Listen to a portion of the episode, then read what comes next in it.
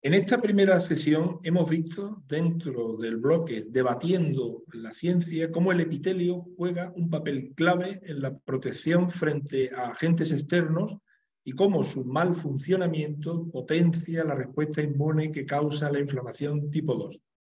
Hemos revisado cómo funcionan las uniones estrechas, los tipos celulares, cuya presencia disminuye o aumenta en enfermedades tipo 2 y por encima de todo, cómo existe un bucle entre disfunción epitelial y estimulación de la inmunoinflamación. También nos hemos asomado a la superficie de un área de conocimiento tremendamente interesante, como es la neuroinmunología.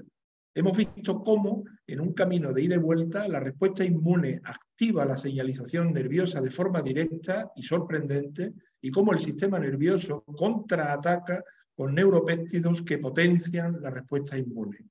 Además, hemos comprobado el impacto de esta interacción en signos y síntomas clínicos clave para el paciente. Por último, hemos evaluado la importancia de la coexistencia de otras manifestaciones de la inflamación tipo 2 en el asma, las conocidas como comorbilidades. Hemos hablado de cómo deberían estudiarse y seguirse de forma multidisciplinar y de la utilidad de los tratamientos biológicos para el asma de estas comorbilidades, sin olvidar el asma e incluso la propia relación entre el control de ambas en el concepto de vía aérea única. Esperamos que la sesión haya sido de interés y les emplazamos al próximo 28 de septiembre, donde hablaremos, en primer lugar, la sección Debatiendo la Ciencia de las ómicas en el asma, amigos o enemigos, y en la parte más clínica de los predictores de respuesta al tratamiento con monoclonales en el asma.